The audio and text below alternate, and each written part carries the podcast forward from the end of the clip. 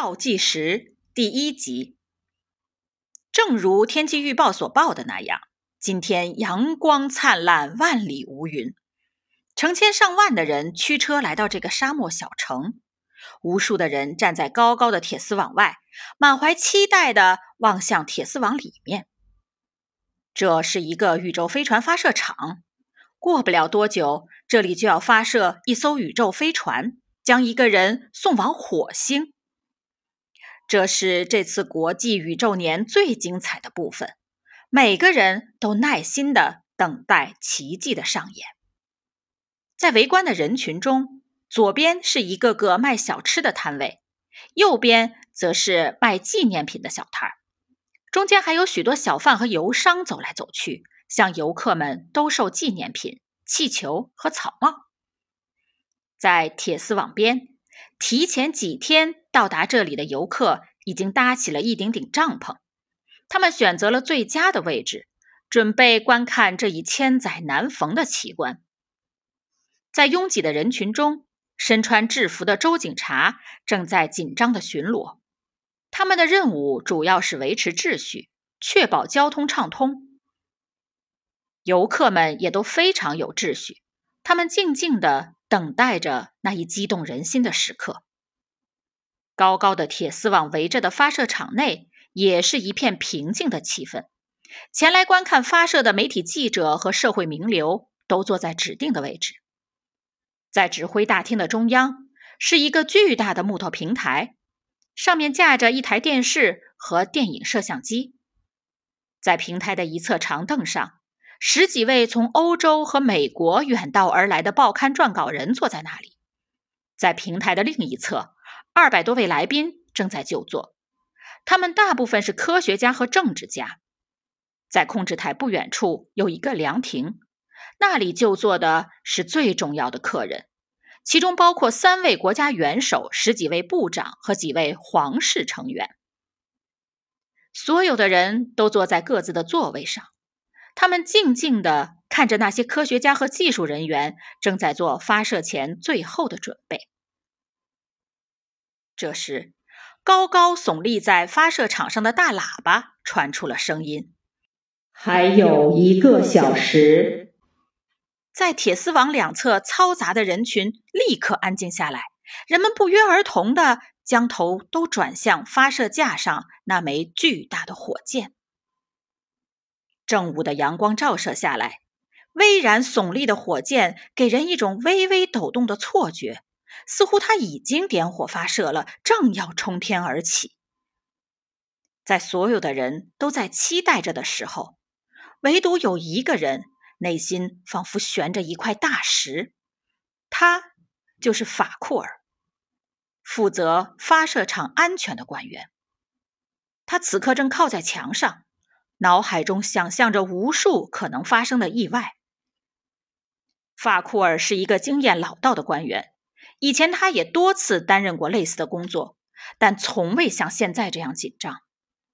一方面是因为此次发射事关重大，另一方面，这次发射是一次跨国联合行动，单单现场就有来自十几个国家的科学家，他们国家不同，语言各异，很容易出差错。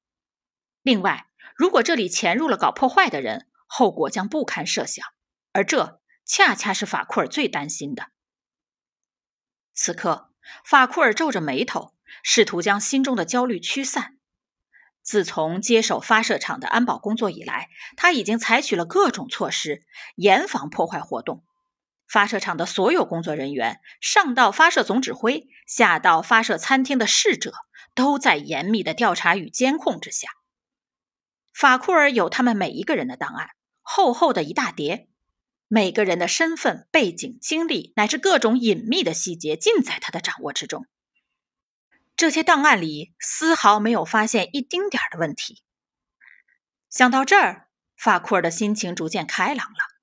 不管怎样，他已经尽了最大的努力，可以说是问心无愧了。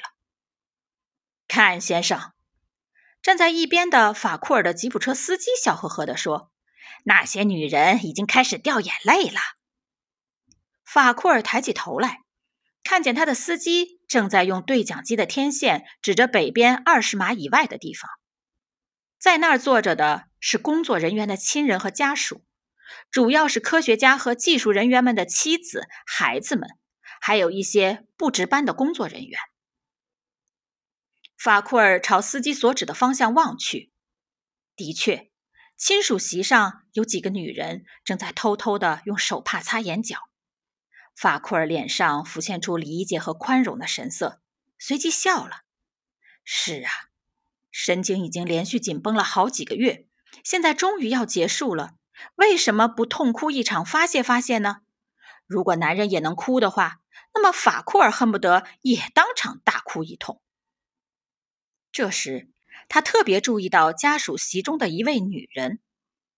法库尔之所以注意到她，一部分的原因。当然是她的美貌，而另一部分原因是她自始至终一直站着。阳光很强烈，法库尔为了看得更清楚，眯起了眼睛。这使他清楚的看到，那个女人丝毫没有哭泣的痕迹。法库尔感到有些诧异，那个女人正像一尊雕像一样一动不动的站着，她的双手。握成拳头，放在身体两侧，目不转睛地盯着矗立在远处的火箭。对了，她是物理学家韦特比的妻子。法库尔心中暗想：看着那个女人的专注神态，你会以为跟随火箭一起升空的是韦特比本人，而不是兰达佐。想到这里，法库尔不禁耸耸肩。在巨大的压力下，人们多多少少都会有一些身体的不适反应，但兰达佐却不然。此刻，兰达佐坐在总控室里，正平静地就着一杯牛奶大吃鸡肉三明治，似乎周围即将发生的一切都与他毫无关系。偶尔，他也会很开心地瞥一眼那些科学家。他们正穿梭于指挥大厅，忙于核对图表、打电话、检查墙上一排排精密的仪器。要是这种漫不经心的态度发生在别人身上，人们一定会以为他是陷入了绝望才这样虚张声势，要么就是吸食了毒品。可是，坐在总控制室里的兰达佐既没有绝望，更没有吸食毒品。在他英俊的脸上浮现出平和的微笑，他那有力而修长的双手拿着三明治和牛奶，丝毫没有颤抖。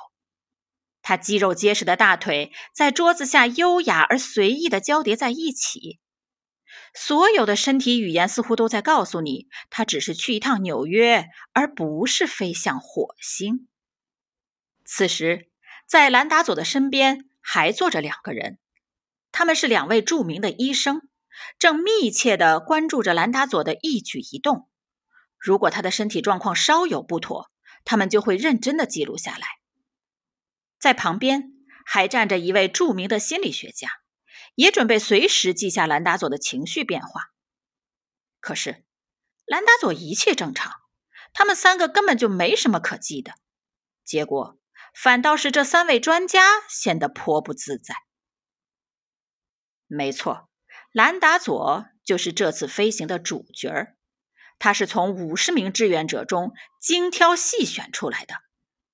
兰达佐有着过人的智力，在短短两个月的培训里，他就掌握了如何操纵宇宙飞船中复杂的设备。他还有着强健的体魄，尽管选拔测试中艰苦的体力考验淘汰了许多候选人，但兰达佐却从中脱颖而出。他的资料显示，他曾经参加过奥林匹克运动会，甚至还为他那个小国家赢得了四枚金牌。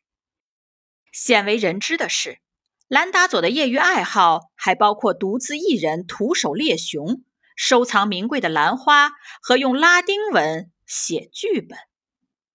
此外，兰达佐是一个风流倜傥的人。由于发射在即，近几个星期他一直过着几乎与外界隔绝的生活。但他一有机会，还是到处与人偷情。还有五十分钟。喇叭宣布道。现场的人更加紧张了，唯独宇航员兰达佐仍旧泰然自若。当总指挥从他身边走过时，兰达佐淡淡的一笑，用德语开玩笑地说：“Vergessen Sie nicht, genügend Stück auf das Schiff zu legen。”别忘了在飞船上放足够的牛排哦。总指挥只是笑了笑，不可置否地从他身边走过。由于航行的时间长达三个月，不要说牛排，就是日常的食品都是特制的。这种太空食品好像药丸一样，是一种浓缩物。即便这样，总指挥还是觉得食物占据了太多的空间，以至于保护性的密封和降温系统的空间过于紧张。但是，总指挥现在没空担心这个，他心里正在琢磨着另一件事。根据飞船的温度调节系统显示，它的自动控制系统似乎不太灵敏。近几个月来，虽然科学家们想尽了办法，但仍然没能很好的解决这一问题。当然，兰达佐可以通过手动控制系统进行调节，但是想到这里，总指挥命令他的通讯官说：“给我接通发射台的韦特比。”在等待接通的过程中。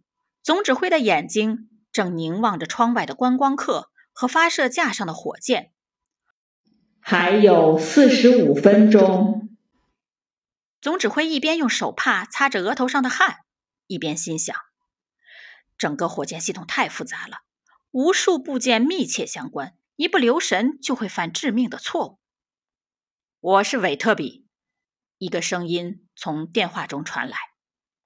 总指挥严厉地问道：“温度调节系统怎么样？”“好像现在很正常。”韦特比回答。“好像！”总指挥吼道，“你有没有想过，如果……”总指挥没有往下说，他把嘴边的半句话咽了回去。但韦特比教授心知肚明，火箭的自动温度调节系统不太灵敏，在火箭升空以后。假如手动系统也失灵了，那么兰达佐要么被烤焦，要么被冻僵。韦特比，别隐瞒，哪怕一点点不正常，你都要现在说出来。总指挥说：“据我判断，温度调节系统没有问题。”韦特比平静地说：“那我就放心了。”总指挥说：“所有的日用品都进仓了吗？”除了食品以外，都装好了。哦，等等，安德斯博士带着食品来了。两分钟之内，保证把所有的都装好。很好。总指挥说完，把话筒递给通讯官。他若有所思地回过身来，看着整个总控室。真是千头万绪啊！一招不慎，就有可能满盘皆输。他想着。当他的眼睛落在兰达佐身上时，他立刻又充满了信心。在这个庞大的行动中，至少宇航员这方面是毫无问题的。难怪新闻媒体把兰达佐称为完美的人。与此同时，韦特比教授正在一边检查，一边用铅笔在核查单上打勾。“你迟到了，安德斯。”他略带责备地对安德斯博士说。安德斯博士个头很高，但却满脸的憔悴。这位化学博士正和两个技术工人一起把几只长铁箱推进电梯。只晚了十八秒，安德斯博士用平静的语气说。然后他皱着眉头，看着那些铁箱沉思。半晌，他的脸上露出了满意的神情，拍拍离他最近的那只。对电梯工说：“好了，把他们运上去吧。”接着，他转身对韦特比说：“我想所有的物料都已经装好了吧？”其实他只是随便问问。他们二人对这一套流程早已谙熟于心。韦特比又认真的检查了一遍核查单，然后他抬起头：“当然。”他说。他的眼睛因连日来的熬夜出现了一圈黑晕，万事俱备了。他补充说：“我们走吧。”他们两人快步走出发射台，钻进在外面等候的吉普车，随后回头向发射台上那些留守的技术人员挥手示意。那些人一直要坚守到发射前十分钟才能离开。然后，韦特比和安德斯就乘车越过炎热的沙漠，驶向发射中心的大楼和观看的人群。那位完美的人，一切都还好吗？安德斯博士问道。韦特比瞥了他一眼，还行。他脸上浮现出厌恶的表情。那个家伙在肉体上也许堪称完美，智力方面应该也不差，但就是……他欲言又止。安德斯博士征询的扬起眉毛，但维特比没有再开口。还有三十分钟。喇叭的声音在发射中心上空回荡。在总控制室，吃饱喝足的兰达佐打了个哈欠，伸了个懒腰。这时，两位诺贝尔获奖者拿着他们设计的宇航服向兰达佐走来，对他说：“先生，该穿晚礼服了。”哦，先生们。把错误改过来了吗？他眨眨眼问。两位科学家冲他笑笑。站在一边的心理学家却好奇地问：“什么错误？”兰达佐装出一副惊讶的样子：“啊，你难道不知道？他们没有给我留出足够的空间。没有足够的空间？”心理学家感到非常疑惑。“是啊。”没有留出可以放进另一个女宇航员的空间。兰达佐用带着口音的英语说：“三个月的旅程，这可不短呐，对不对？”两位科学家哈哈大笑起来，但心理学家却一本正经地记下了兰达佐的话，还评论说：“我想这一路上你一定会很想女人的。”兰达佐也用认真的语气回答说：“你说的对，先生。”另外，实不相瞒，女人也会很想我的。还有二十分钟。此时，发射场安保官员法库尔正走在指挥大楼的走廊上，突然响起的喇叭声让他吓了一跳。